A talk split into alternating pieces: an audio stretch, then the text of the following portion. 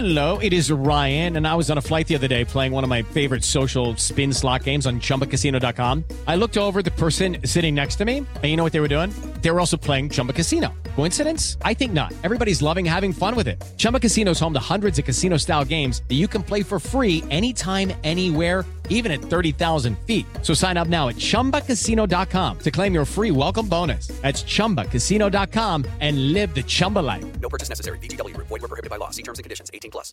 O Ney Franco. Tá no estilo garotão, né, Vamp? Por bem, fazer. é,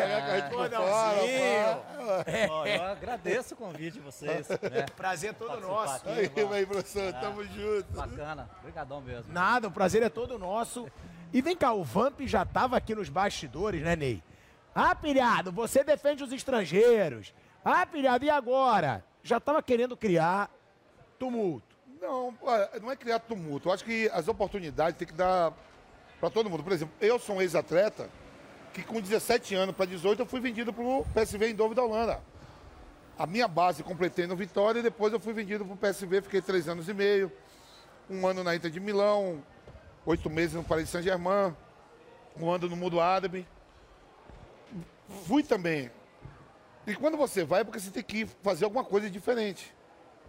Né? Eu acho que principalmente a gente brasileiro, quando o atleta, o treinador brasileiro é contratado lá fora, é porque tem que ser diferente. É o país que tem cinco títulos mundiais, tudo. Eu não sou contra estrangeiro, não. Adoro as entrevistas do Abel. O que o Voivoda fez agora no Fortaleza, muito bom também. O Jesus acrescentou algo. Mas dizer assim que a revolução veio agora e virou uma, é moda.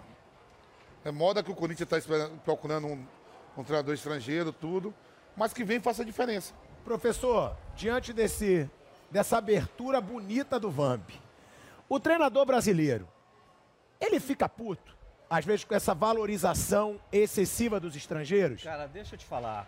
É muito bom pra mim ouvir esse depoimento do Vampeta, porque a gente tá falando de um jogador que ele tem uma experiência internacional, ele teve uma formação no Vitória, num clube brasileiro, uma formação boa, o Vitória sempre se destacou na base Sempre foi um dos e, e base, né? praticamente fechou a formação depois na, na Europa, que você foi muito cedo para lá. E campeão Né, do mundo pela É. seleção, né? Então, o, o- eu- a gente está escutando um ex-atleta e que continua ainda no meio esportivo que tem essa experiência internacional e trabalhou com muitos treinadores estrangeiros, né? Então, eu, eu, eu escutar um depoimento desse, eu, eu fico satisfeito porque o Vampeta teve experiência com grandes treinadores brasileiros também, né? E sabe que alguns momentos, né? Isso é uma bola de neve. É, na realidade, sai todo mundo copiando todo mundo, né? Eu- em relação ao, ao treinador estrangeiro, eu acho interessante o mercado aberto, eu não sou contra isso, né? mas eu acho que está tendo um certo exagero. Né? É, e dentro desse exagero, eu acho que estão colocando os treinadores brasileiros numa situação muito complicada, de bons treinadores que a gente tem. E o que dói pra gente como treinador é que de repente, vamos pegar só um exemplo, você pega o Cuca, o trabalho que o Cuca fez ano passado no, no- no Atlético, no Campeonato Brasileiro, que foi campeão merecidamente. O Cuca fez um ano anterior, anterior no Santos, né, com a, chegar a uma final de, de Copa Libertadores. Quando é um treinador brasileiro que faz esse tipo de trabalho, é colocado, né, deposita ah, tudo só em cima da qualidade dos atletas que na realidade é certo, cara. Na realidade, quem ganha jogo é, é o atleta. Mas você precisa de alguém para organizar isso e esse, esse cabeça para organizar é o treinador. Então, quando o brasileiro faz esse tipo de trabalho, assim, o- a- os elogios eles vão muito para o atleta. Agora, quando é um treinador estrangeiro, aí se desenvolveu, né?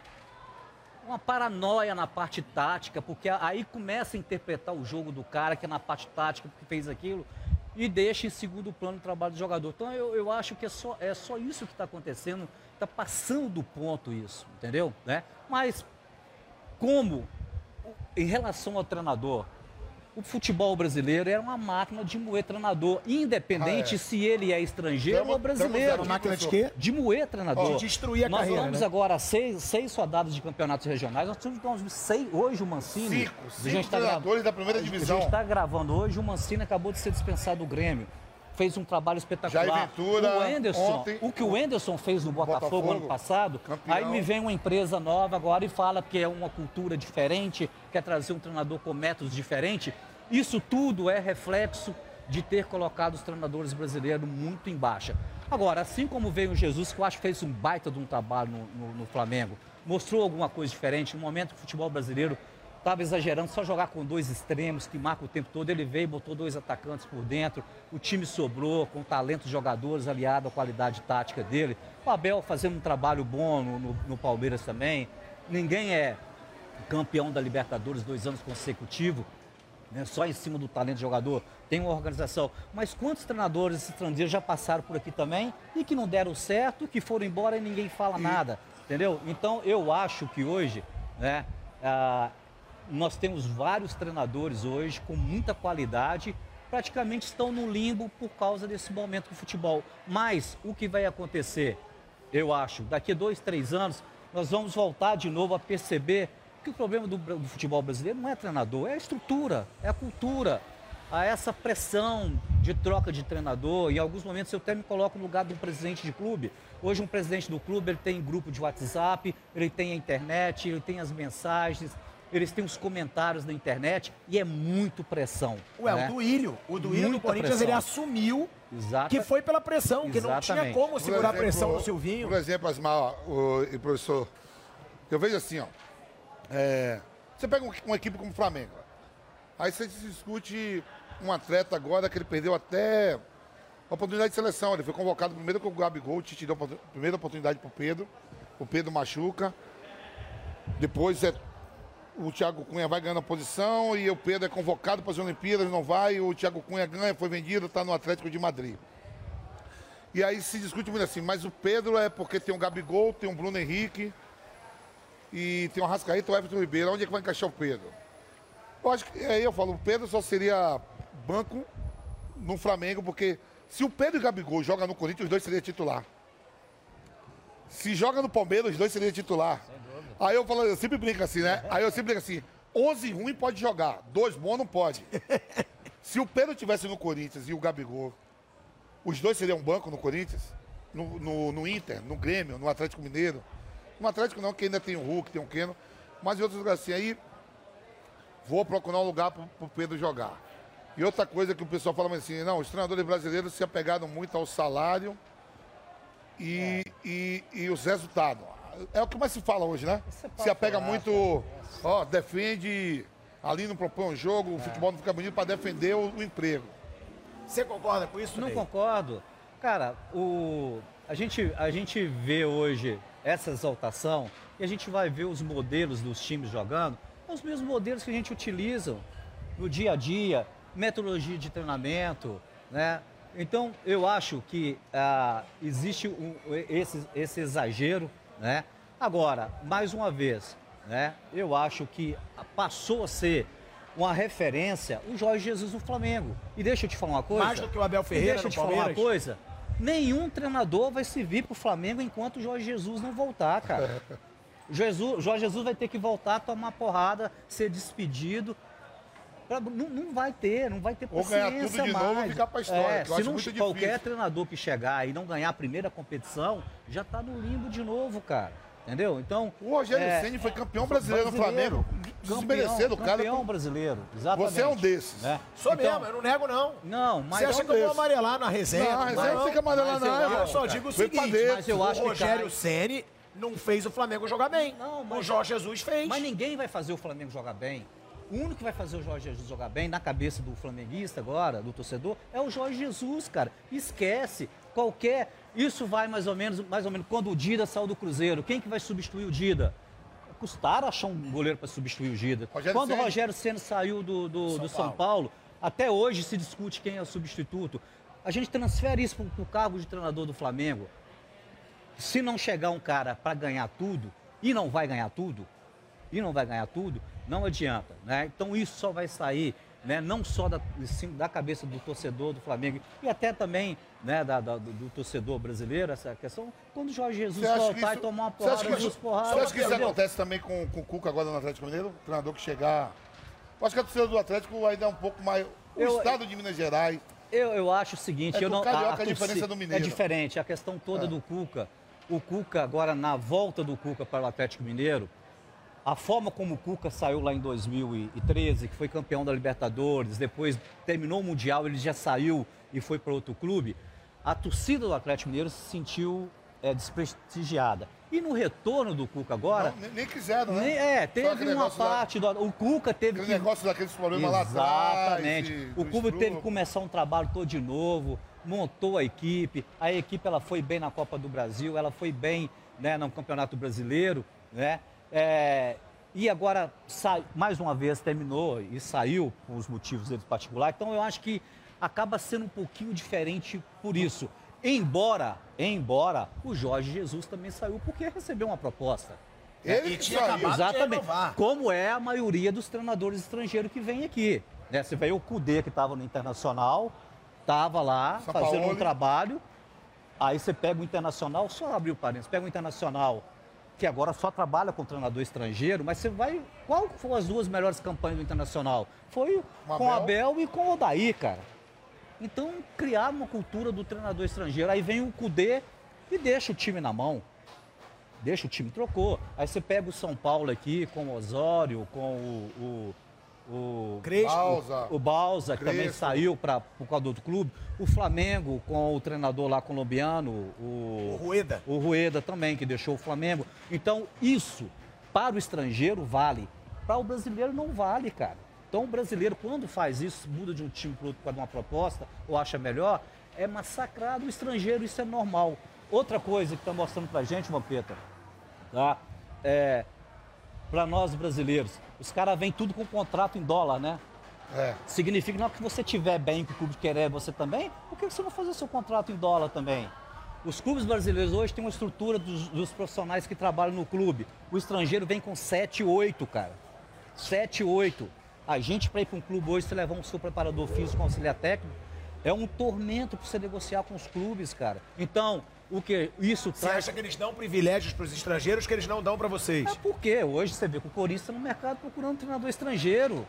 E se o cara topar, o cara vai trazer É, se oito, fosse nove com ele. Olha quantas pessoas já estão é, seu Flamengo agora veio mais um, Atlético Mineiro, eu não sei a, a- eu não sei a O Atlético não técnica. aceita. É, eu Ele acho tem que o até um Atlético Mineiro não trauma sei. relacionado ao São é, Paulo. É, eu não sei, o Atlético Mineiro talvez, não, não. Mas assim, isso mostra pra gente também, cara, que os caras perderam a, a, a noção de interpretação das coisas, né? E, e- e eu, e mais uma vez, como eu falei no início, o que mais dói é você jogar os treinadores brasileiros no limbo e você vê uma entrevista agora do cara que comprou o Botafogo, falou que viu os jogos do Botafogo e que não viu trabalho tático no trabalho do Anderson, cara. Isso é um absurdo. O cara pegou o clube em 14º colocado. O time estava mais para cair do que subir. É, o cara mesmo. reestrutura o time, o time define uma forma de jogar com consistência, com consistência na parte defensiva. Arranca de, de 14 colocado, é campeonato. Aí vem É um cara, vem um cara, cara, de fora, um americano que compra o clube. Ah, vou trocar porque eu não vi nada no trabalho do cara. Eu quero trazer alguém. Aí entra um conceito que é vendido lá fora, cara. Que brasileiro só ganha, Catar. que brasileiro só ganha título é, por causa dos jogadores, cara. Aí você vai para a seleção brasileira, nós temos cinco títulos mundiais, aqui estão campeão mundial. Cara, você pega a seleção de 70, o que o Zagallo trabalhou para aquela seleção jogar daquela forma ali, né? Colocando Tostão como um falso 9. Cara, se é, a- é aquele trabalho, é num, num clube europeu, o que tinha de livro, literatura escrito sobre isso, O próprio né? Filipão, professor, O em 2002, Filipão que eu estive lá, vocês, cara. o Filipão, Entendeu? ele, ele usou três zagueiros, Com, né? é, Com Edmilson com e. Edmilson. é, e a gente soube que até hoje o Lazzaroni é, ele é criticado porque disse Lá em 92. é, que ele tentou não, proteger, mas é. o Filipão falou, ó, vou proteger aqui, que eu tenho Ronaldo, Rivaldo e Ronaldinho para decidir, e tenho dois laterais que, que Bom, apoiam Diego muito. Roberto. Então né, é, foi isso, isso é verdade mesmo. Aí No se é, um, se é, se é um treinador, se é um treinador é, estrangeiro ou se é essa seleção estrangeira, o que tem de livro escrito sobre isso, literatura, hoje qualquer treinador jovem na Europa que parece com 40, 40, 40 39 anos, se ele ganhar um título lá em inglês ou um título português, cara, o que sai 10, 15 literaturas sobre um treinador, E a gente não tem isso aqui, cara. A gente não tem esse reconhecimento. Aí você vê os treinadores mundiais além da seleção, o Paulo Tuori no São Paulo, o próprio Tele Santana no São Paulo, né, cara? Então, isso, eu acho que a gente tem que recuperar isso, esse histórico dos nossos treinadores, cara. A gente não pode deixar do jeito que está solto, tá? É, e acho que é, é muito duro o que está sendo feito hoje com a classe dos nossos treinadores, cara. Né? Então você vê hoje treinadores com currículos, com títulos aqui expressivos, que de repente você traz um treinador da fala América do Sul, porque você- ganhou uma Sul-Americana e, E o você cara... pega o currículo do cara no campeonato argentino, que é muito mais fácil do que o Exatamente. nosso, e ó, é o argentino. Mas a e você moda fez um desabafo. é a moda, é a moda, é os empresários também lá de fora que aproveitaram a brecha e traz, né? Esses, jo- es- esses é, é, e convence a, a diretoria a fazer isso, né, cara? Eu, por exemplo, o Atlético Mineiro, cara, eu sinceramente achei que o Atlético Mineiro nada contra o treinador que tá lá, o turco. Vai sair o Cuca, vai vir um treinador brasileiro, cara. Vai conhece o Campeonato Brasileiro, vai disputar o Campeonato Brasileiro. Inclusive um clube que já teve uma experiência negativa, nada contra o treinador venezuelano, que teve aqui, mas até adaptar, até jogar, né? Dudamel, eu, né? É, então eu, eu, assim, não é nem desabafo, estou falando, isso é o meu pensamento Não, que não, eu acho hoje em falou, relação a isso. estão entendeu? jogando os treinadores brasileiros no limbo. no limbo. É isso que limbo. vocês pensam mesmo, vocês Ah, conversando é entre lógico, si? no limbo, cara, totalmente no limbo. A gente vê treinadores aí com currículo espetacular no futebol brasileiro, né? É, de Série A, né? Que hoje você, né? Vê um Corinthians há três semanas procurando um treinador estrangeiro, cara. Bom, mas muito em função de, mas aí entra cobrança de imprensa, de mídia, né, cara? Né? Então eu, eu acho que é, são detalhes interessantes. Eu estou usando o Corinthians porque é o que está sem treinador agora. Mas É, você, tá- tran- tá você transfere. Se fosse um brasileiro, já Você- estaria na fita. você Ué, mas o transfere- Flamengo mesmo. O Flamengo foi atrás só de estrangeiro. Ele falou, vou para Portugal. Foi atrás de Jorge Jesus. Não aconteceu. Mas isso muda, escreve, isso muda daqui dois, três anos. Só não vou mudar se realmente, igual o Ronaldo fez no Cruzeiro agora, igual o cara tá fazendo no Botafogo. Esses caras vêm com a cultura lá de fora, né? E acha, tem um pensamento que aqui não tem treinador. Eu vivi isso na pele, eu trabalhei 10 anos na base do Cruzeiro. Eu disputei muito torneio internacional. Disputei torneio na Alemanha, disputei torneio lá na, Na Holanda. na Holanda, em Ter, Philippines, Terborg, é. aqueles torneios ali, tá lá. Cara, eu ganhei um torneio lá em cima de um time alemão, que eu fui eleito o melhor treinador. E na hora que eu sentei na mesa, o treinador adversário, que é um treinador alemão, foi lá na Holanda. Ele simplesmente falou que a gente ganhou por causa dos jogadores, o time não tinha tática. E isso é recorrente, isso está marcado no, no- no território europeu. E o jogador brasileiro que vai para lá compra essa ideia, cara. O cara é formado aqui, teve bons treinadores, aí volta Ô, com essa ideia muito em função da mídia, cara. E eu- vai copiando, um vai copiando, vai copiando. Ó, e isso vira verdade, Ó, cara. Pilhado, é, lá fora, entendeu? né? Lá fora, os meus treinadores que eu tive estrangeiros, eu tive o Dica de Focati, treinador da seleção, treinador da seleção holandesa, terceiro lo- colocado na Copa do Mundo com, com a Coreia, quarto colocado. Eu tive o Marcelo Lippe, campeão do mundo com a Itália. É, Marco Tardelli, Ademois, Loré Branco, é, o Luiz Fernandes. E eu vi aqui, por exemplo, assim, lá, que o Guardiola outro dia falou, o Ro- o Rodon, que é o bobinho nosso. Bobinho, aham. O bobinho nosso. Lá se faz, lógico que lá mais se faz como treinamento. A gente aqui às vezes faz mais Brincando, uma descontração. treino, né? Às vezes, a- eu até, até quando eu jogava, eu achava isso sacanagem. Eu falei assim, ó, quem tá na roda tem que ficar na roda. Só que, vamos supor, a gente faz o bobinho e o Ney é mais meu amigo.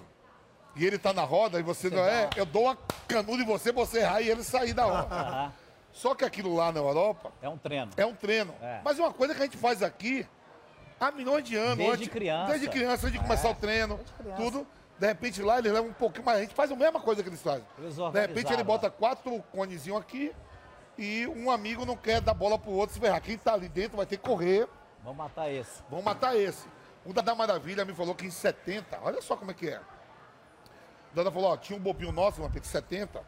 Então quando o Pelé entrava no na roda para ficar no bobo, o, o Rivelino, ou os caras, os caras davam logo a bola em mim pra errar. Porque eu era caneludo, sabia correr, então os caras dá, dá, dá, que já sai. Então aí eu vejo os caras assim, pô, você vê lá, o Guardiola faz um, O Rondô, pô, não é nada mais que um bobinho que a gente faz isso aqui, ó. Há milhões de anos. Só que, tudo bem, lá eles fazem com. A gente faz com um lazer aqui. Não, uma forma até mesmo assim, um toque, dois toques, mas é porque de repente eles encaram que eles são mais duros, não tem a técnica que nós temos, eles levam mais a sério. Mas um monte de treino aqui que se dá hoje, eu já tinha lá atrás no PSV. Deixa eu te fazer uma pergunta curta e grossa, assim, que a gente até já debateu isso uma vez no programa. Você acha que pode ter acontecido uma certa acomodação por parte dos treinadores brasileiros? Porque a gente percebia num determinado momento que saía de um clube e ia para outro. Era sempre o mesmo grupo. Tinha Joel Santana, Abel Braga, Dorival Júnior, é... Filipão, Vanderlei Luxemburgo e ficava rodando. Você já é de uma nova geração, também veio o Zé Ricardo. Você acha que pode ter havido uma acomodação? Ah, estudavam menos, já sabiam que iam ter emprego ou não? Eu acho que sim, eu acho que pode sim. Eu acho que em algum momento era um mercado que ele era só nosso, eu me incluo no, no, no- é um mercado só nosso, de brasileiro, e talvez isso não gerasse uma procura por reciclagem, por estudo, né? Mas eu, eu de há oito anos para cá, isso mudou. Hoje a maioria dos treinadores brasileiros estão reciclando, estão trabalhando, estão correndo atrás, e acho que é, esse detalhe de disputar esse mercado agora com o estrangeiro faz a gente ficar mais atento, acompanhar mais, é, ler mais literatura. Ah, outra coisa, ah, até 10 anos atrás, a gente não sabia como se formava um treinador brasileiro. Como se formava um treinador? Geralmente era um ex-jogador ou alguém oriundo da escola de educação física e esporadicamente saía alguém. A gente já teve até né, jornalista né, da, da sua área que foi, foi treinador, né, Paulinho. João Saldanha, Rodrigues, é, né, o, Washington- o, Jo- João o João Saldanha. Saldanha, lá em 70, né? Então a gente tem, tem, tem algum, alguns exemplos que saem um pouquinho do, do, do ex-jogador e de quem saiu da escola de educação física. Eu acho que teve uma revolução, hoje a gente já tem um caminho, a gente já sabe que para ser o treinador hoje, que, qual que é a escola você tem que seguir. Por exemplo, eu, eu, eu, meu filho quer fazer medicina, eu sei qual caminho meu filho tem que ser para fazer medicina. Né? Isso desde, sei lá, 50, 100 anos atrás. E a- o, o profissional de eh, treinador não tinha isso. Hoje a gente tem né, o curso que tem que ser passado pela CBF. A gente só questão é um curso interessante, é um curso com uma qualidade interessante. Eu acho que a única coisa que tem que mudar é o valor, é um preço, ele tem que ser mais acessível, né? Não, e Pro outra, né, público- pro público eu brasileiro. Acho que ler, não sei É. se vocês vão concordar. Tem que ler, tem que estudar. Mas também, às vezes, no curso da CBF, você é o Ney Franco. Você tem aula com um cara que tem um currículo muito pior que o seu. Mas isso faz... Isso eu não consigo entender não, também. Mas, mas isso é interessante. Isso é interessante. Você acha que Não, funciona? funciona. Você trocar ideia, trocar experiência, né?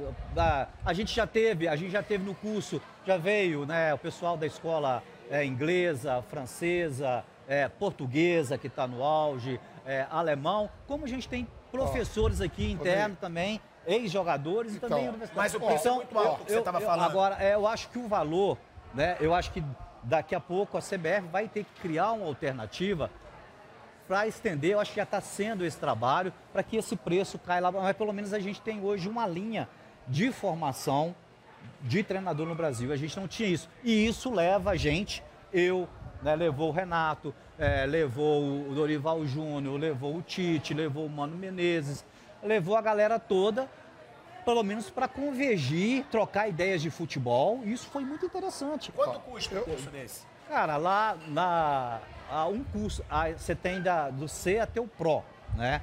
Eu vou falar, o último que eu fiz foi o Pro. O Pro foi 22 mil reais de curso. Um curso ali que você faz em, em dois momentos, né?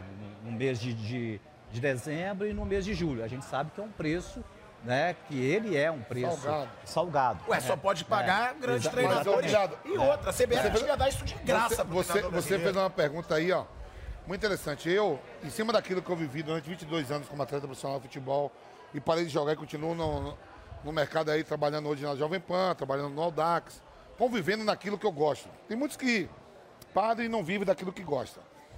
É, são meus amigos até pessoais de sentar, ó. Filipão, meu treinador na Copa do Mundo e várias vezes jogamos contra aqui, Corinthians e Palmeiras, e ele e outra caminhão. Filipão, Abel, Luxemburgo, Mano Menezes, Tite. Joel. É, Os, os mais veteranos, esses caras, eles estão na bola. A Zagalo, que Deus. Zagallo é um ícone. Não, mas o Zagallo... Os caras não, já, já, já, não, mas estava lá Parreira. Esses caras estão há mais, ó, primeiro como jogador, depois como há mais de 40 anos na bola. Com uma vida consolidada. Uma vida consolidada. Ganhando bem no Brasil, porque esses caras sempre ganharam bem aqui no Brasil e foi- quando foi para fora. Podia ter mais um pouco de rodagem com a bola. É diferente de quando você começa. É, o Ney Franco, é, aí surgiu o Fernando Diniz, vai surgindo. Zé Ricardo, Zé Ricardo, os caras maiores. Esses caras já tem a, ó, não depende de bola pra mais nada, nada, nada. Aí você fala assim, é, é verdade mesmo. Quando, quando, quando a minha carreira começou a ser mais sólida, eu fui ganhando mais coragem pra fazer as coisas. Mais coragem. Não aquele menino assustado, 17, 18 anos, só profissional. Ia pegar um Gatorade de bater tomar, ficava com medo de pegar o copo, pra não chegar os caras mais velhos, "Ô, já tomou e tal. Aí quando você vai ganhando aquele corpo, tudo você fala, ó, primeiro copo é do homem, segundo copo é do Então esses caras não tem ponto, esses caras podiam fazer o futebol ficar melhor. Podia. Não é que defenda o emprego. É isso que eu agora trabalhando lá de cá com, com os veículos de comunicações, eu vejo muitos jornalistas falando isso. Os caras não. Os caras podiam melhorar o futebol, mas continuam ainda defendendo o emprego e Em já to- jogar bem, e todo mundo bem resolvido, todo mundo bem resolvido de vida. É diferente de quem está começando. O cara está começando, não vai sair logo igual um louco que pode acabar. Não tem a chance.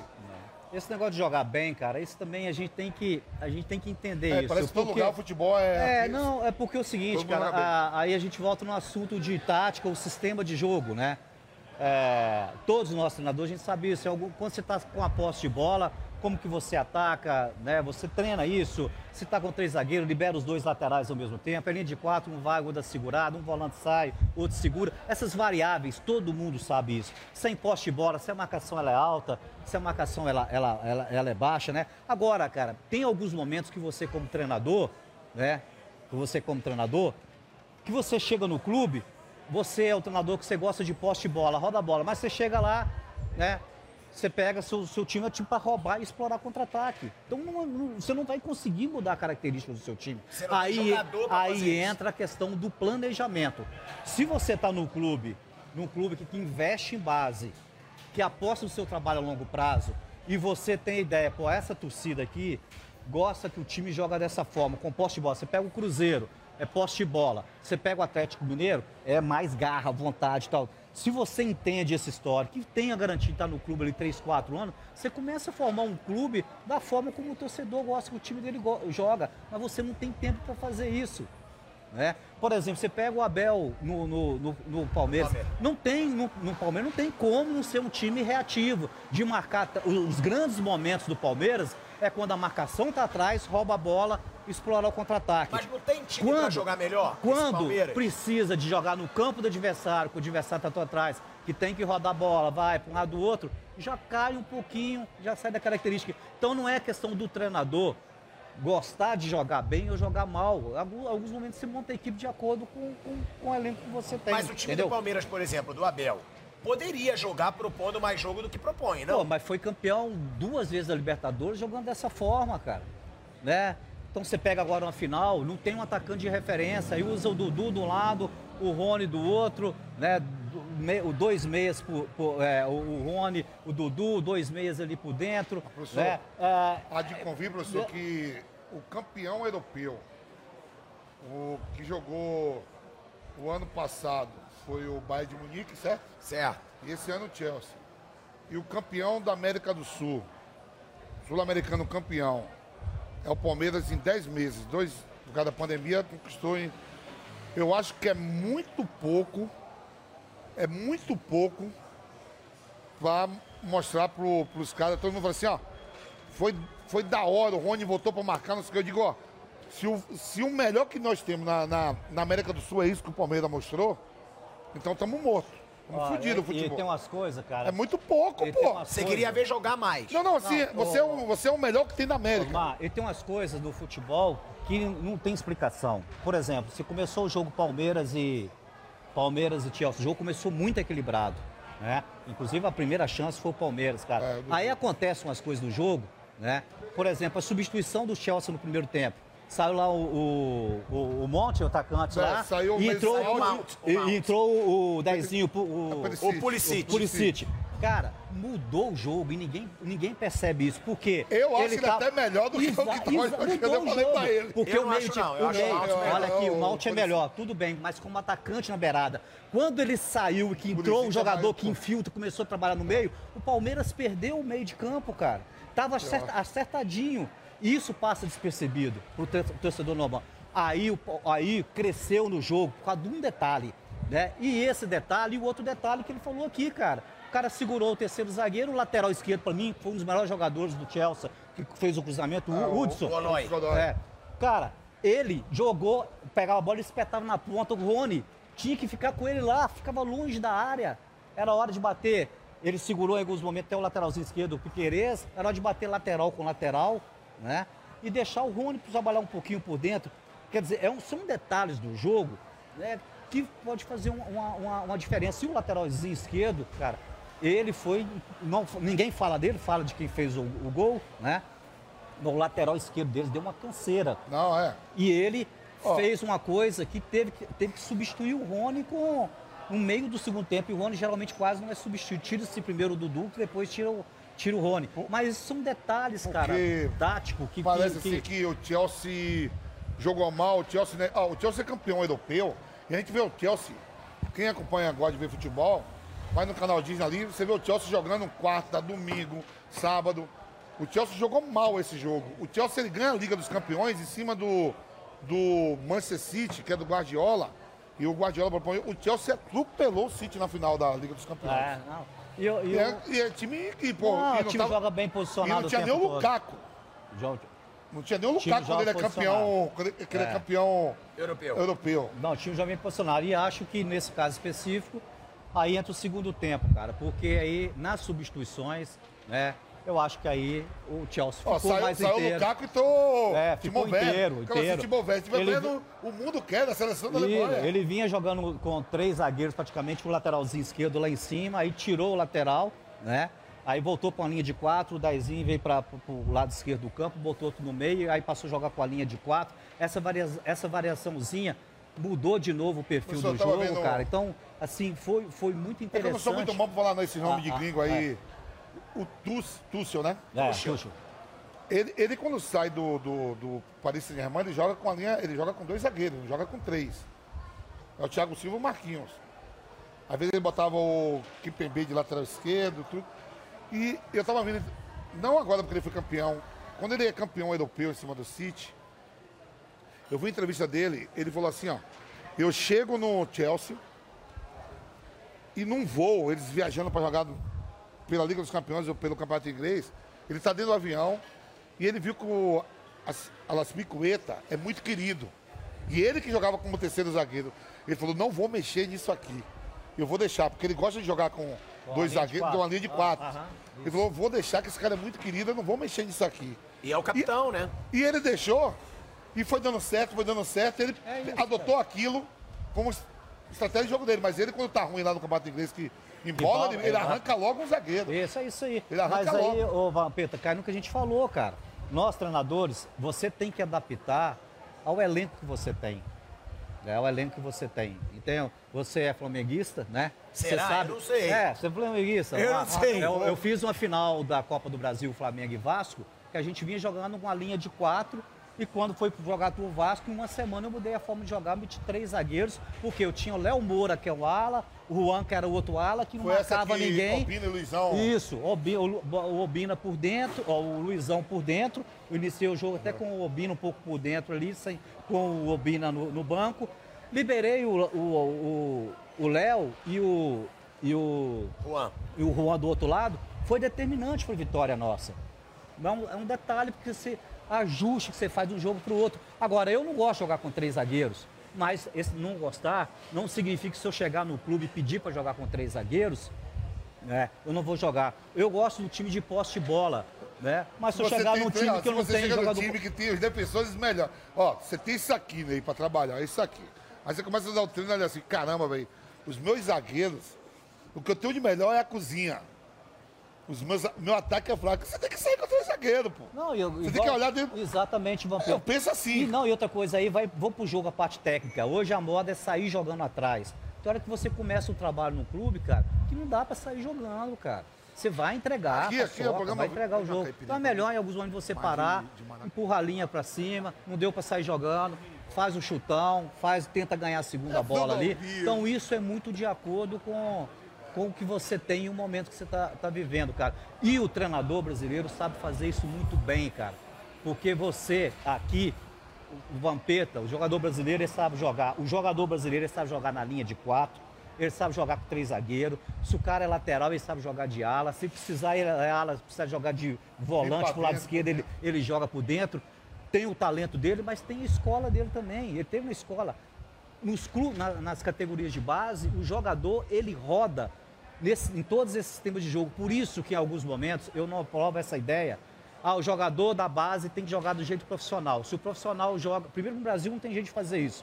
Eu sou o tre- o treinador do Flamengo, é hoje, está ali. Não adianta o infantil começar a jogar igual o treinador do Flamengo, do profissional joga, porque três meses ele vai sair. Vai sair embora. Então muda tudo de novo. Então eu acho que tem que experimentar. Então o zagueiro brasileiro ele tem que saber jogar na linha de quatro e tem que saber jogar com três zagueiros. O lateral, ele tem que saber quando joga com a linha de quatro, ele fica um pouquinho mais fechado. Quando é três zagueiros, sabe jogar um pouquinho mais do meio para frente. Isso, brasileiro tem muito disso. E não é só pelo talento do jogador, é porque ele tem uma base muito bem feita. Ele experimenta isso na base.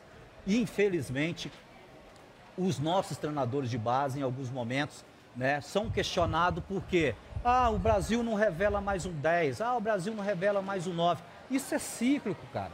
Isso é cíclico. Agora, o mais importante é feito. O jogador, ele entende a parte tática, ele sabe como joga, ele sabe se posicionar dentro de campo.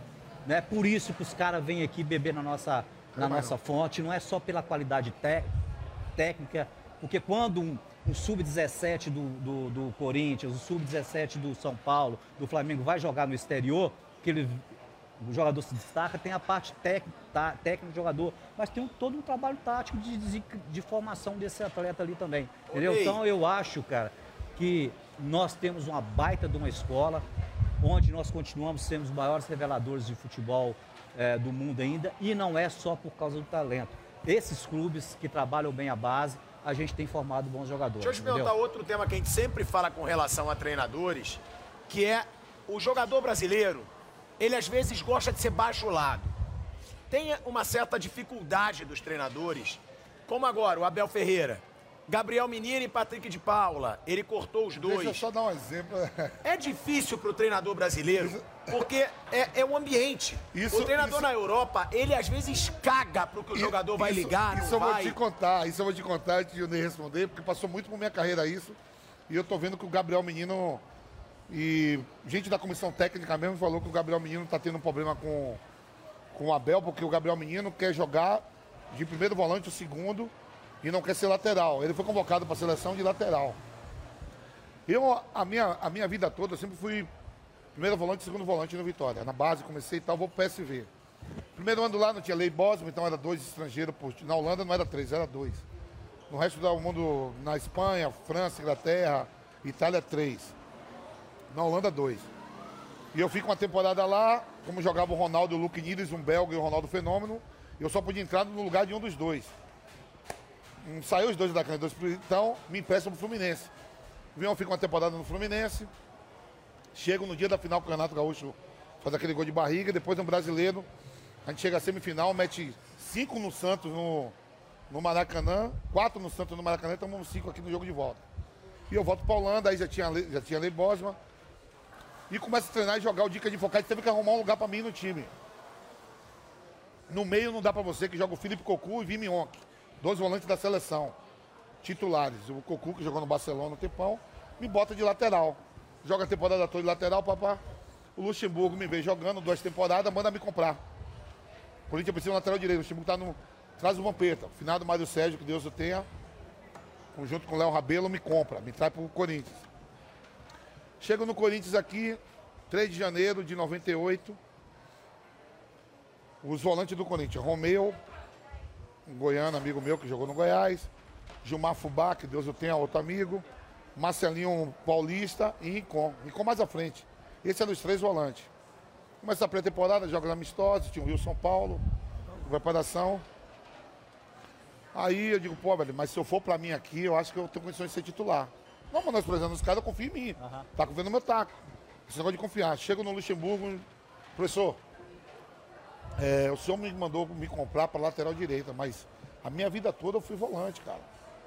E lá, mas eu te vi aí, porra, aquele. Porra, vai tomar no cu, eu mandei te contratar para lateral, agora você tá querendo jogar no meio de professor. Eu sempre fui. Eu sempre fui, ó, o Melo, que é seu preparador físico, era, era preparador físico do Joel lá na Bahia. Eu joguei tantos bavi lá, pergunta pra eles onde eu, onde eu fui vendido pra Holanda, não foi como lateral. Me dá só uma chance de eu jogar um jogo no meio. Juro por Deus o Luxemburgo pegou a camisa pra mim assim e fez assim, ó. Contra a ponte preta, faz sua merda no meio.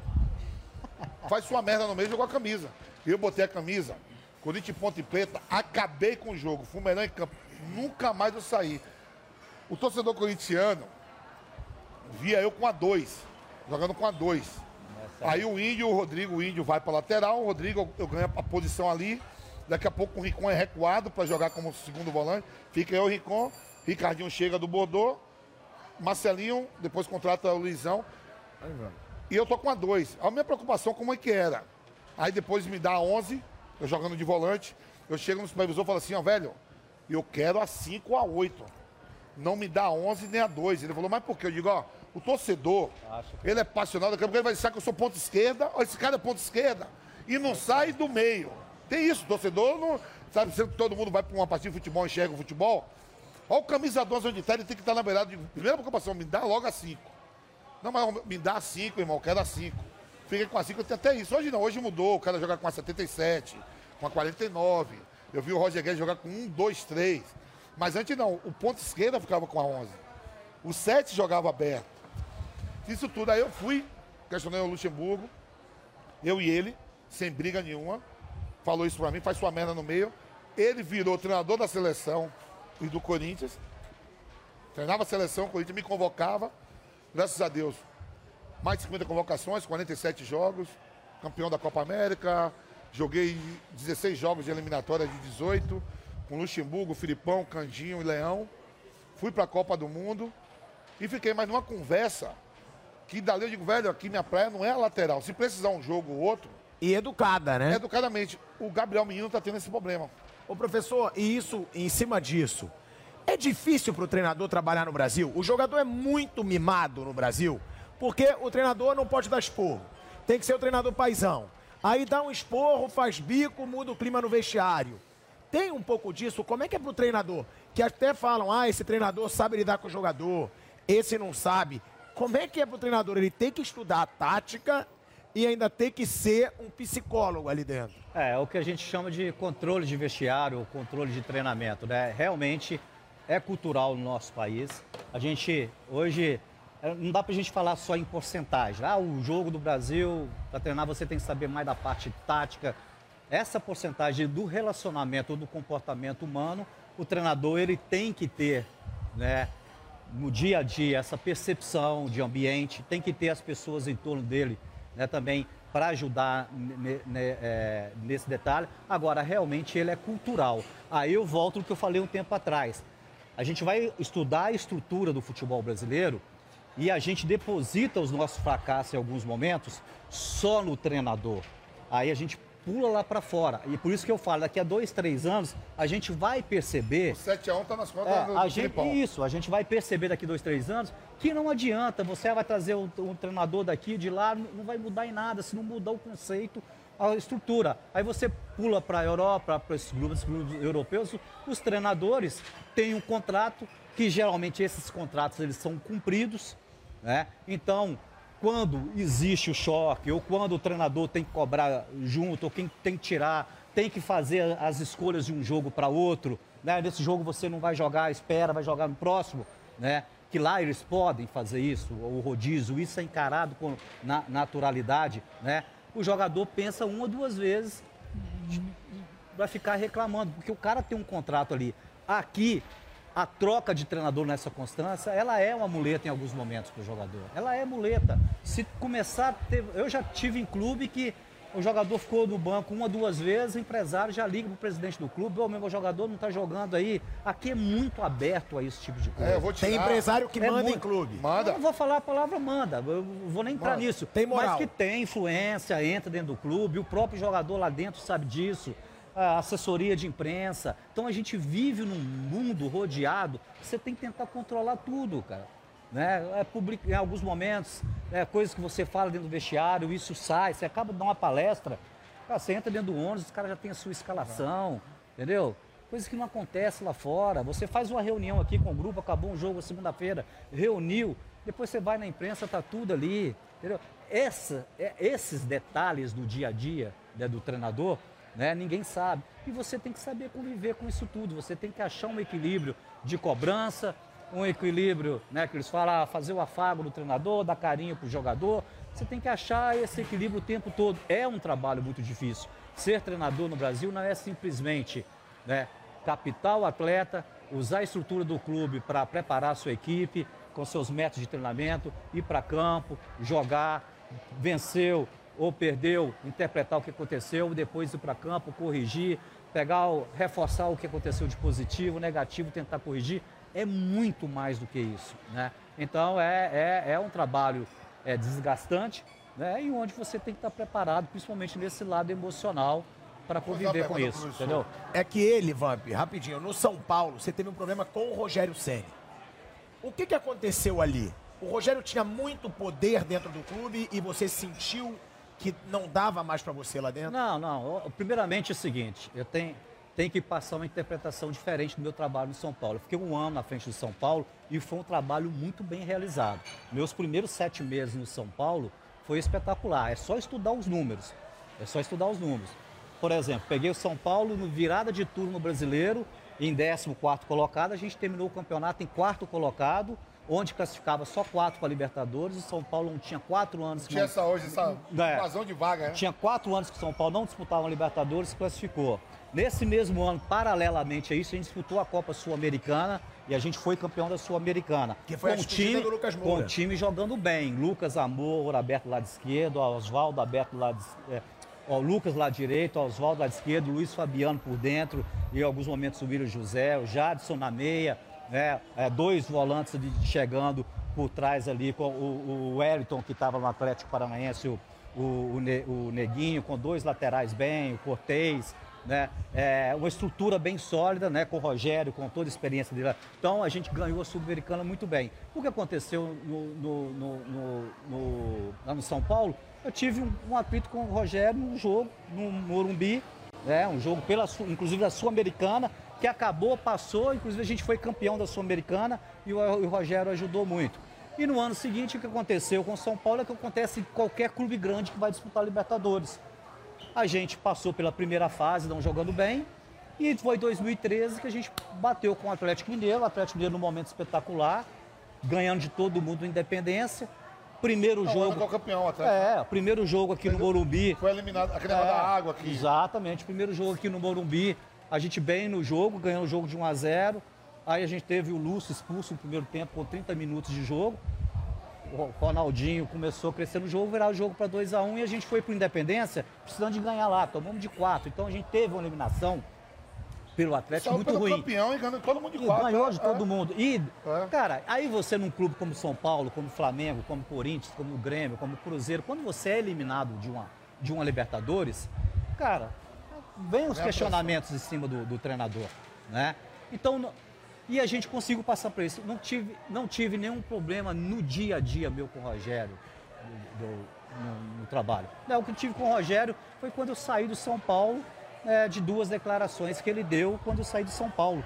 Né, geralmente com questão do vestiário, que ele falou, passou, já encontrei com o Rogério sobre isso, virou, já, já encontrei com ele no curso da CBF, isso já passou, é o fato, mas não teve interferência nenhuma na minha queda ou saída do, do São Paulo. A minha saída foi em função de uma desclassificação de Copa Libertadores, como é da maioria, é o histórico da maioria dos treinadores do futebol Eu sempre, brasileiro. sempre entendeu? estou em programa de entrevista, eu pergunto assim, sempre sua inspiração assim que você visou para é o cara assim, vamos esperar esse cara para ser treinador e hoje para você quem é o maior treinador do mundo? Para mim, cara, eu, ô, Vampeta, eu falei que eu trabalhei 10 anos na base do Cruzeiro. E 10 anos na base do Cruzeiro, eu fiquei um ano como treinador do Sub-15, cinco anos e meio como treinador do Sub-17 e três anos e meio como treinador do Sub-20. E como treinador do Sub-20, quando saía um treinador até chegar outro, eu dirigia o Cruzeiro interinamente. Então, esses 10 anos eu vi muitos bons treinadores, trabalhei com muitos bons treinadores, alguns deixavam você aproximar, outros não deixavam, mas marcou muito no início o Enio Andrade, por causa do trabalho técnico, né? que mesmo sendo jogadores profissionais, ele levava os caras para dentro do campo, trabalhava cruzamento, trabalhava finalização, não né? ficava reduzido, só trabalho de dois toques ali, campo reduzido. Isso me chamou Muito atenção. fundamento. Muito fundamento, tá? Ah, em 2003, tive a experiência de acompanhar muito de perto o trabalho do Vanderlei, que foi Aquele um ano que o Cru- Cruzeiro- que o Cruzeiro ganhou tudo. Foi mais ou menos o que o Jorge Ele Jesus descolou. fez no Flamengo, ele fez no Cruzeiro, né? É, em 2003, né? Aquela campanha. Então eu acompanhei muito de perto. O Vanderlei ali abriu as Brigão portas. Mineiro, a Copa do Brasil e É, o brasileiro. E o né? brasileiro. Então, taticamente ali, né, o- é um baita de um treinador Vanderlei Luxemburgo e vários outros treinadores, como Levi Coupe, gosta da postura, Carlos Alberto Silva, que era um treinador mineiro, o postura de forte, né? O falecido Carlos Alberto, né? É, aí Paulo Tuori, né? É, o, o, o- Trabalhou com o Marcelo também, não, né? O Marcelo- Pegou o Marce- não. Marcelo você já estava Não, não, Marcelo já. Já Marcelo ele foi quando eu era Era, treinador da você- base, é. a gente jogava, a gente jogava contra, né? O Antônio Lopes, né? Então o Carpegiani, né? Então, assim, pegando, o né? Ivo Rotman, Filipão, cara, então a gente eu, eu vi muito dessas coisas. Agora, aí tem esse lado da parte técnica que me chama a atenção, a parte tática, o Vanderlei Luxemburgo, agora em termos de postura, sempre me chamou a atenção o Parreira. Parreira nos momentos mais pressionados deles. Eu lembro que eu acompanhava a Copa do Mundo, aí tava lá, aí a gente, a gente acontece muito hoje, eu entendo Meu isso. amigão, pra mim é o melhor Se o time não tá bem, aí eles pegam a cena do treinador dando uma volta no campo com a cabelo abaixo. Aí já só uma matéria, o treinador tá triste, tá pensativo e que não sei o que lá e tal. Ah, mas é uma postura que sempre me chamou atenção de sentar na frente, encarar as perguntas. Meu amigo particular, responder. Então, esses três, três treinadores, se eu juntar os três, Enem Andrade, Vanderlei, é, Aí um, Parreira, um bonecão, um monstro. Pois é, Tá né? criando aí, um cara, aí- e é ruim a gente falar, cara, porque aí tá criando tem, aí tem o Vanderlei, aí tem o, o Filipão, cara, Vanderlei que, também, meu pô, paizão. que gerencia bem o ambiente, né? Que forma a família, que eles falam, que é um cara também, né, que a época trabalhou no Cruzeiro, portas abertas lá, tinha abertura total com ele, né, cara? Então, assim, eu tive bo boas E hoje, e hoje, escolas pra você, quem é o melhor treinador do mundo hoje? Ah, do mundo, cara. Cara, Tem que escolher um. Você Vamos, ficar não, Gua-. Guardiola, mas eu queria, posso abrir uma abraço? Eu gosto muito do trabalho do Tite na seleção, cara. Aí vamos pro, vamos pro treinador Ele estrangeiro adora de novo. Aí não, é aí, bom do Tite. aí Ah, agora você mas mexeu é, comigo. mas é. Você comparou o Guardiola com o Tite. Não, Guardiola Aí é não. Não, que gosta do trabalho do mundo. Tite. Eu, treina- o Guardiola é o maior treinador do mundo. Mas voltando para aqui, o recorte pro nosso futebol. Cara, o Tite faz um baita no trabalho na seleção brasileira, cara. Se é um treinador estrangeiro que tem esses números do Tite, o cara tava sendo decantado Mas aí, nem que cara. números, Ney? Que número? Ney, ele tá batendo recorde dis- eliminatórias, o cara Ney. dispa- mas dispara. O Bra- Quando ele pegou o Brasil nas eliminatórias, o Brasil tava para não classificar Eu achei Copa que do quando ele pegou, eu- achei que o Brasil Eu acho o seguinte, Copa. do eu acho o seguinte. cara. Eu achei que a primeira Você vê o Brasil aí você vai encrencar, Não. porque eu já vi você falar, o que que é jogar bem? Mas você viu, você vê o Brasil jogar bem Algumas- desde a Copa de 2018? Algumas vezes eu já vi o Brasil jogar bem com, com o Tite. Como outras seleções também do mundo, a hora joga bem e joga mal. Agora, o seguinte, cara, o Brasil também não tem essa seleção toda que o pessoal acha que tem, cara. Ó, eu Ah, vou te provar que não, tem. Quatro, mas quatro, Não, tá não, quatro. tá entre as quatro. Quatro melhor do Mas Essa acho- resenha é isso, é mas um eu- acho- França, Alemanha pela, pela Não, Bra- tradição. Tudo bem, Brasil. França, eu acho, Brasil e Eu acho que essa Copa do Mundo vai acontecer uma coisa muito interessante para o Brasil. O Brasil não vai para a Copa como um dos favoritos. E isso é bom. Toda vez que foi como favorito, Mas ele vai. ganhou. Não vai, não vai entre os O que, você na coloca Copa. à frente do Brasil? Que ser segunda França, é. Alemanha. Tudo bem, em números, mas não vai, Espanha, não vai com aquela é. pressão de que é a melhor do mundo. Então eu acho que vai com questionamento. E acho que o Tite é um cara que ele pode levar transferir para essa, pró- essa próxima Copa do Mundo o que ele vivenciou na última, cara. Essa experiência ela não pode ser jogada fora, cara. Eu acho que o Tite ele Da não faz a seleção Copa. brasileira jogar o que ela pode jogar. Não, eu já e ó, você falou de material humano. A gente tem o Vinícius Júnior, que é um dos melhores do mundo hoje. Cara, tudo bem, cara. Neymar. Tudo bem. Paquetá, Vocês- Casimiro. você acha que o. Vinícius Júnior, pra mim, não é. Tudo bem, cara. Muito Jogando longe. hoje, momento. Muito longe. Vou fazer Ah, que aliança. isso, Vando? Tem uns 50 na Quem frente. vive melhor Calma. momento que ele hoje, tirando o Lewandowski, Calma. tirando Mbappé, tirando o Haaland, vai. Rapaz, o Melhor Vinícius momento, Júnior, eu tô falando ele, momento. Ele, ele, ele tá num, num processo, aquela transição, ainda não, ele tá muito atrás, tem uns 50, tem uns Não 50 no clube, frente. talvez na seleção. Tem. No clube ele tá jogando muito. Tem, ele é tem. protagonista no Real Madrid. Benzema Bom, é o tomara cara. que chega e desequilibra, mas eu tô um pouquinho mais na linha do Vampeta também. Você acha eu que não acho tem material humano? Não, não, eu acho que Não, o são Brasil. melhores. Eu acho que o Isso. Brasil tem uma baita de uma seleção. Mas também não acho que a seleção, que hora que vai, vai enfrentar. E, cara, disputar a Sul-Americana, é, a, a eliminatória de Copa Sul-Americana é difícil, cara. Você jogar no Chile, Eu você jogar na Argentina, você jogar na Colômbia. A mensagem que passa é que é muito fácil ganhar dos caras. Mas nem o Fácil, futebol da América do Sul Ah, tá não, muito fraco. É difícil, Olha o cara. Paraguai atual. Mas é difícil. Comparado com o Paraguai cara. de anos O jogo atrás. É jogo difícil, cara. É jogo difícil. Você pega os caras na. É um país Ah, contra você, É, cara. Você pega os caras na 16 jogos de retranca, os, 18. ca- os caras jogando forte, batendo, cara. Entendeu? De 16 jogos, ou de 18 jogos, eu acabei de falar aqui. Começa com Luxemburgo, Candinho, Leão e Filipão. De 18 jogos, joguei 16, 15. E fui em 16 e joguei 15. Com quatro treinadores. Eu ficava olhando assim, a gente enfrentar, ó, e não é com. Não é café pequeno, não. Romário, Rivaldo, Ronaldinho, Cafu, Roberto Carlos, Antônio Carlos, Dida, Rogério Ceni. Esses caras tudo foram meu companheiro de jogos. Emerson, Zé Roberto, Alex, Sony Anderson, Giovanni Elber. Olha o nome dos caras que eu tô falando. Esses caras tudo, Rock Júnior, foram tudo meus companheiros. Porque eu lembro de todos eles, que eu, eu joguei mais. Eu fui em 15. Fui em 16, joguei 15. Marcelinho Paraíba no, no auge, todo mundo. Velho, a gente, a, gente a gente só ganhou. A gente perdeu da Bolívia fora de casa. Nós perdemos da- do Paraguai fora de casa. Nós perdemos do Equador fora de casa. Nós perdemos do Uruguai fora de casa. Nós perdemos do Chile fora de É casa. isso aí, cara. Essa seleção que foi campeã em 2002, a gente só ganhou do Peru de 1 a 0 o gol de Antônio Carlos. Fora de casa, só ganhou do- da seleção peruana e da Venezuela. São 10. O resto tudo caiu no pau. Só com a Colômbia que nós empatamos.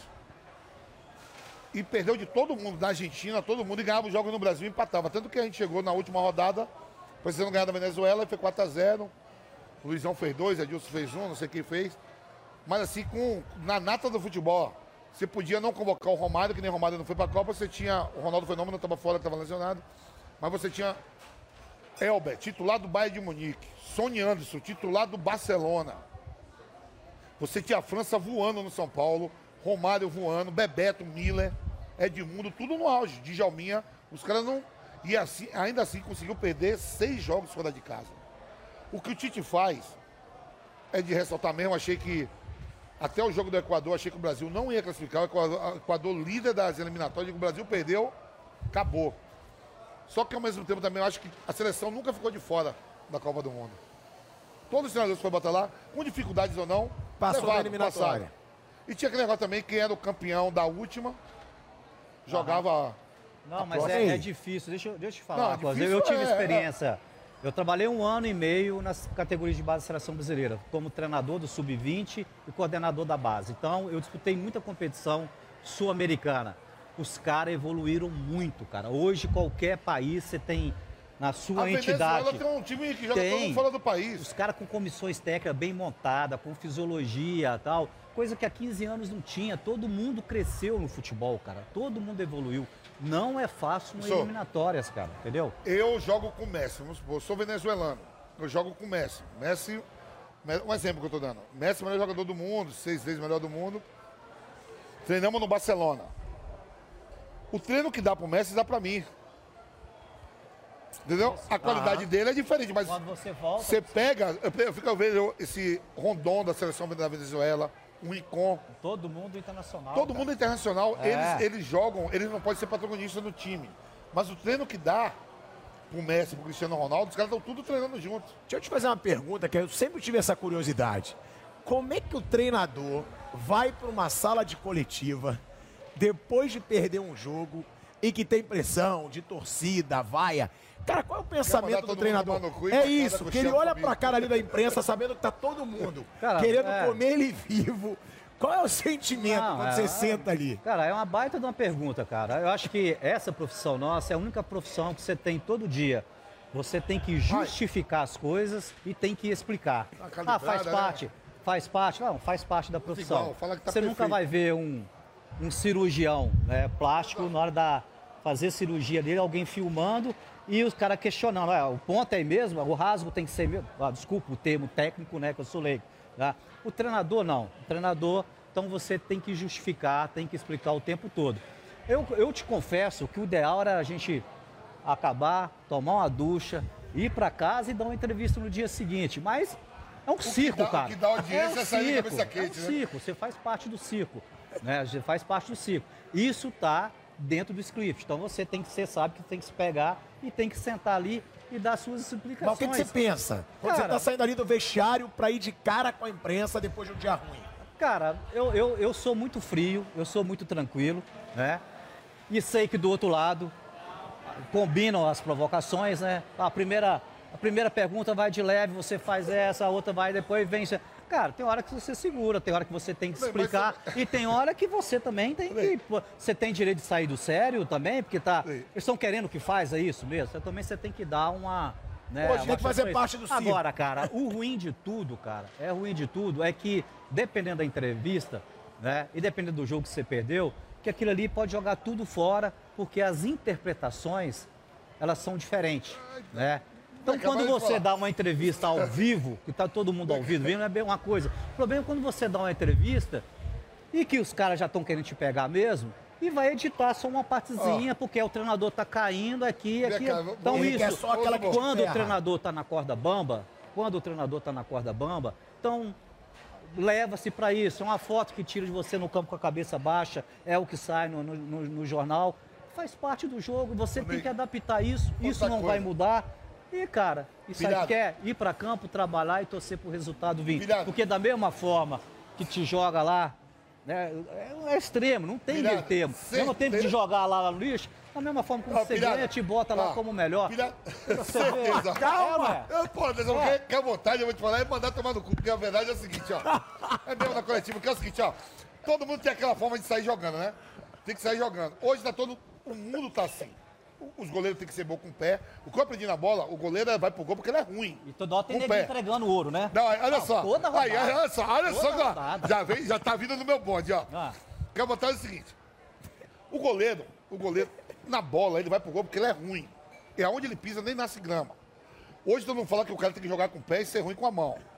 Aí o que, é que eu vejo mais? O zagueiro, ele é escolhido porque ele dá ferro. E ele não é habilidoso. Os habilidosos é do meio pra frente, ó.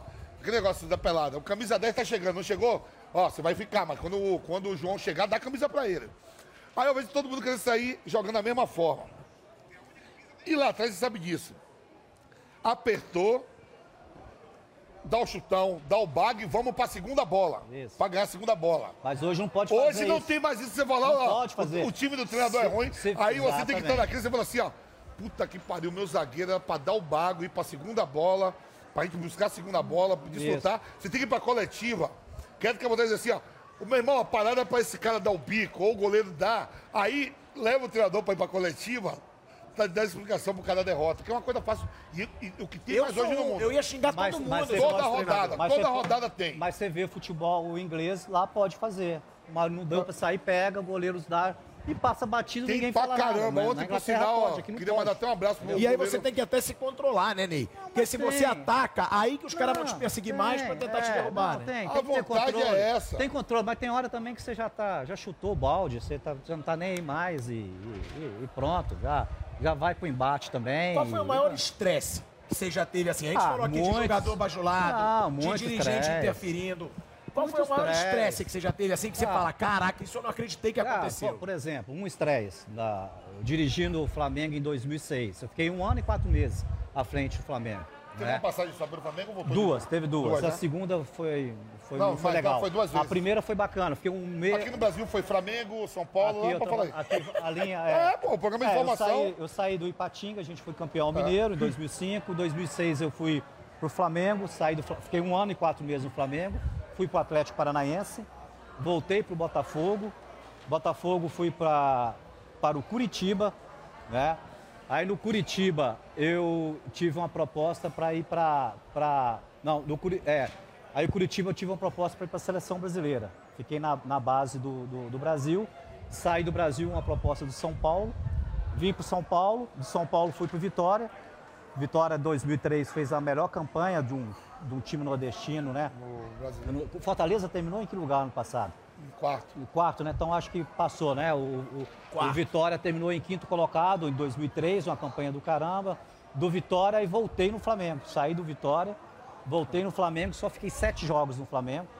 Mas qual Saí. o maior estresse? Pro Vampeta não Estresse. te deixar sair Não, não, fora? lembrar do time. acho que o maior estresse. são vários. moeda. Não, pô. não, são vários. São vários estresses, são vários. Vai, Por exemplo, o Flamengo. Depois de um ano e, e quatro meses, faltando um ano e dois meses lá, você tá- começou toda a onda, tem que mudar treinador, mudar treinador, cara. Eu fui dar um treino na Gávea, simplesmente os portões, que é um clube, né? É a sede. clube todo aberto e mais de 300 torcedor no, no- torcedor no, na Gávea foram ver treino para derrubar o treinador. Então é muita faixa, né? Com meu nome de cabeça para baixo, você dando o treino ali, querendo dar um treino e a arquibancada inteira gritando. E você vai entendendo isso. Aí você vai para a estrutura do futebol brasileiro. Aí, mais uma vez, isso é treinador? Como, que- como que entra 300 torcedor do Flamengo dentro de um clube social? Né? E, e planejado, tudo planejado. E eu sei que é planejado, dessas coincidências da vida, minha vida, da vida, né? Na época eu tinha uma prima que era advogada no Rio, que ela trabalhava no escritório, ela viu onde nasceu, de advocacia, ela viu onde nasceu tudo. Então foi tudo planejado. Então é um estresse enorme você tá dentro do campo, né? Nesse quando é jogo não, tá te gritando aí, você tá acostumado com isso, né, Vampeta? Errou um passe, ah, Vampeta, não sei o que lá, você é treinador, cara, ele tá ali, mas você tá Ai, dentro que de um bom seria se o Vampeta e pra abrir Bahia. Bahia é boa, viu, Foi, gente? foi um dos estresses, né?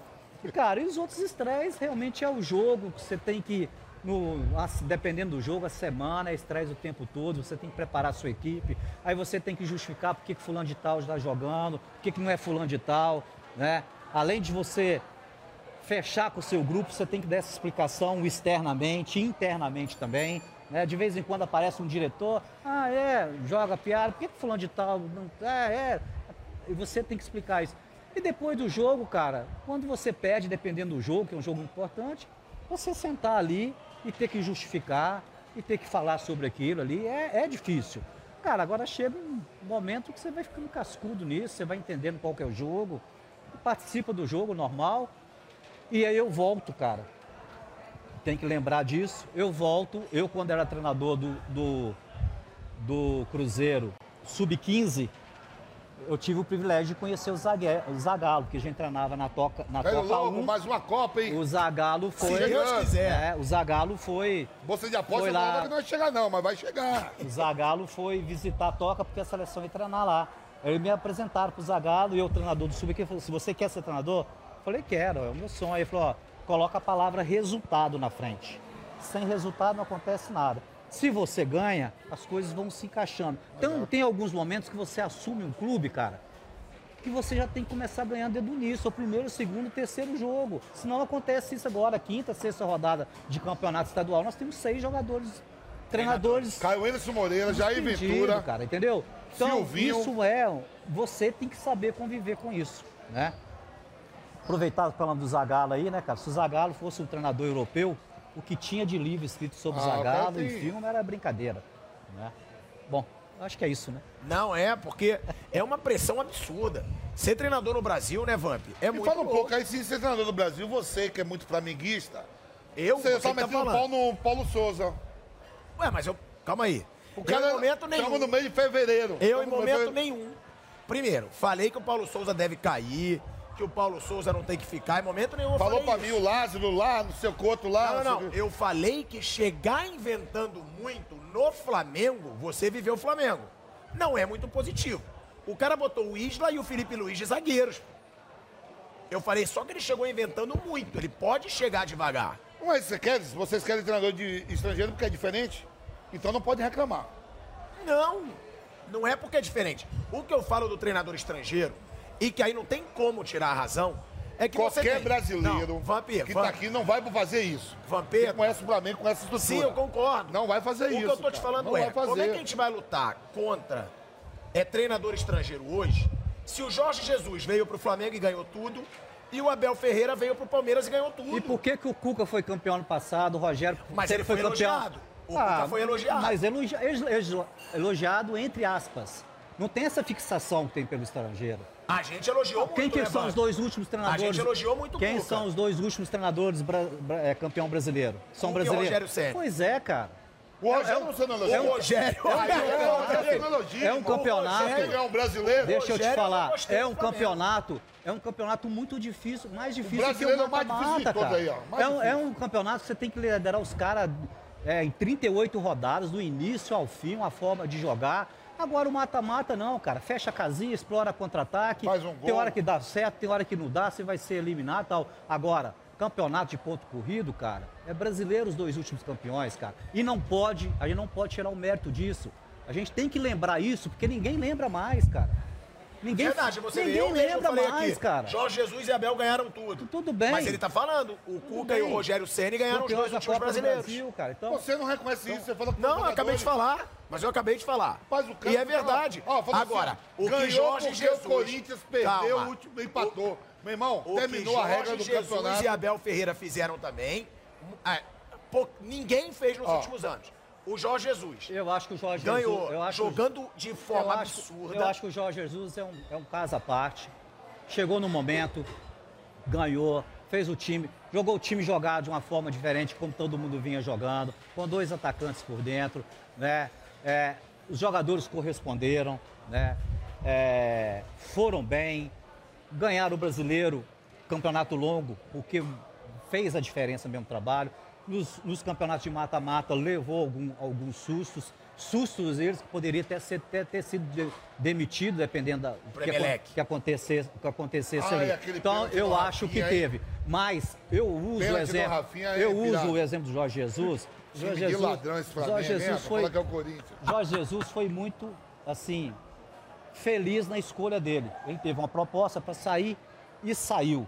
Porque não estava tava arriscado acontecer com o Jorge Jesus, o mesmo aconteceu com o Vanderlei em E 2003. já que ganhou tava tudo. começando, Tava o Campeonato co- Você acha que o Carioca. Jorge Jesus Tava- não teria uma campanha parecida no Não, ano Cara, seguinte? eu- assim, no Carioca já estava sendo já cobrado. falar o Mas seguinte. voltava da pandemia. Eu vou falar o seguinte: Aí, em mas 2003 para 2004, o Cruzeiro não conseguiu ter a mesma campanha. O Marcelo, também, tirando o Vanderlei, né? Tirando, o Marcelo foi bicampeão brasileiro.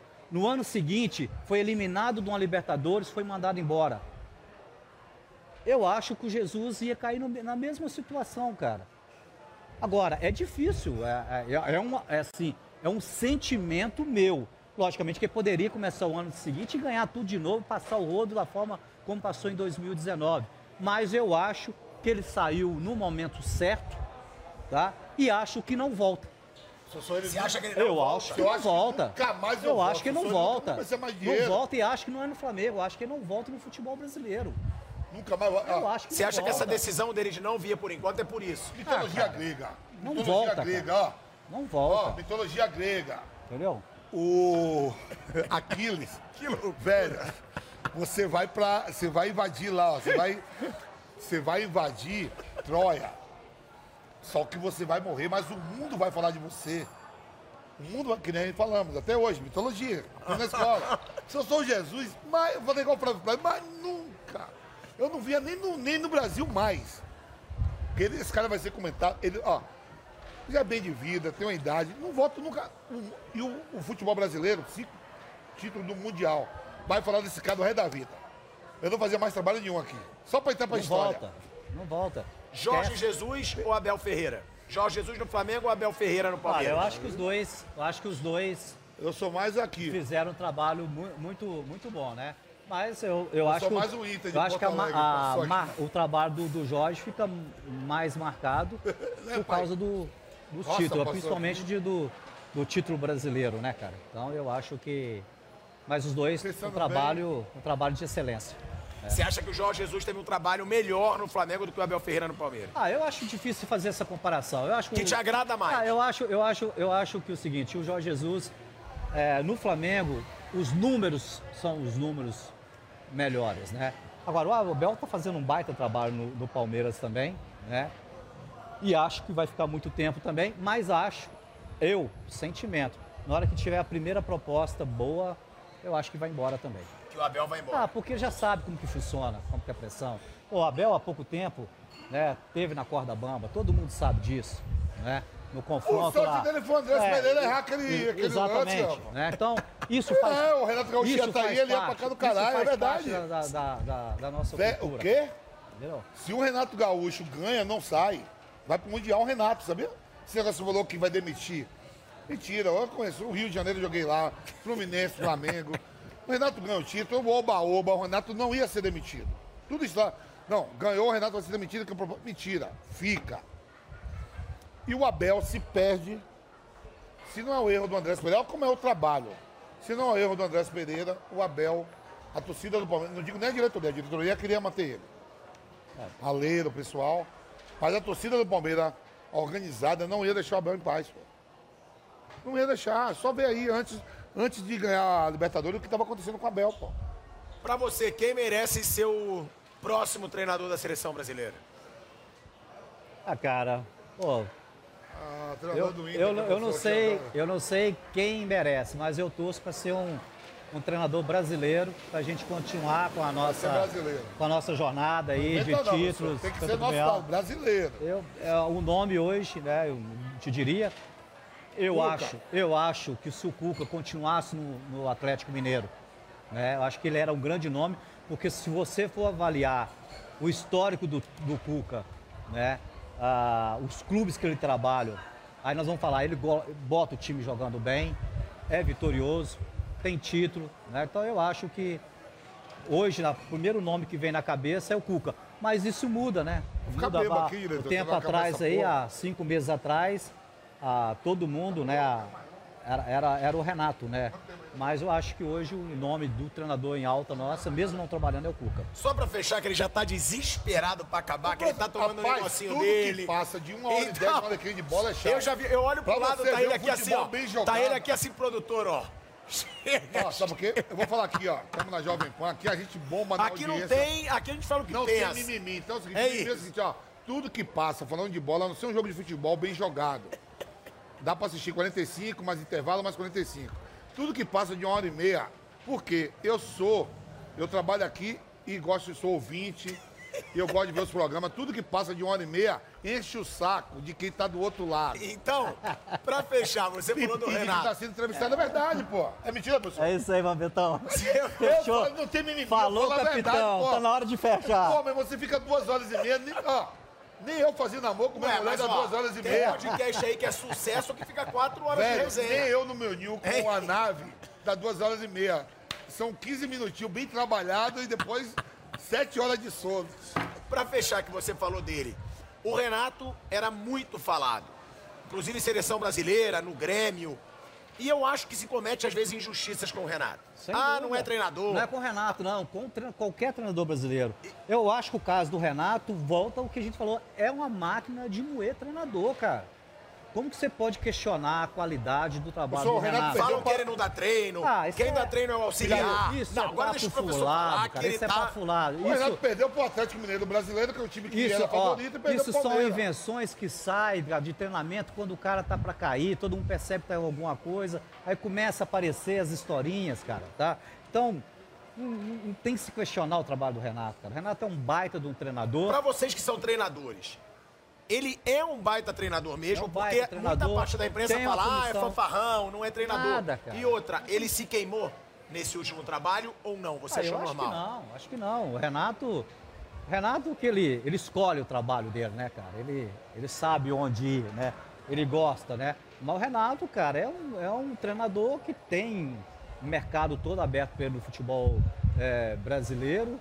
E acho que daqui a pouco volta, faz o outro trabalho no, Tá no aí o grande Grêmio, clube. eu vi, eu vi o Zuzum que o Grêmio quer levar de volta, viu? O Mancini foi demitido hoje. Mas o- acertou com o Roger. Acertou já com o Roger? Roger. Pronto Teve aí, o programa de informação, Você achou Roger. covardia com o Renato? Eu achei. Achei que é, passou do passo do ponto. Voltar. Eu acho que não é o Renato, que não é o Rogério Ceni, que não é o treinador que veio lá do, da Espanha, o Domenech, né? Eu acho que qualquer treinador que assumiu o Flamengo, qualquer treinador que assumiu o Flamengo, perdeu uma, perdeu duas. O Rogério Ceni já foi tá muito mais sacaneado que o Renato. Então não é o Renato, cara. Pessoal, não é o Renato. o Rogério Então, Ceni é foi muito mais posto- sacaneado. É o posto Campeão brasileiro, treinador mandado do o cara Flamengo. embora. É o posto de treinador do Flamengo hoje. Qualquer um que pegar vai sofrer, né? A- só vai parar de sofrer quando Jesus voltar. Aí você acha que o Jesus vai. tem que voltar Ah, e tá não merda, ganhar.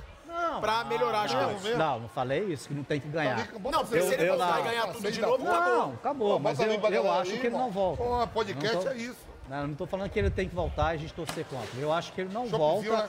mas eu acho que a torcida, essa geração de torcedor do Flamengo, né, de você até a garotada de 12, 19 anos, vão ficar com, essa, com essa, essa ideia do Jesus na cabeça por muitos lon- longos anos aí e qualquer treinador que pegar, se não chegar a pegar, ganhar, ganhar, ganhar, já começa a ter problema no segundo tropeço. Ney, muito obrigado aí pela resenha. O Vampeta tá desesperado. E ó, não. hoje foi o recorde por enquanto. É o terceiro episódio do nosso podcast.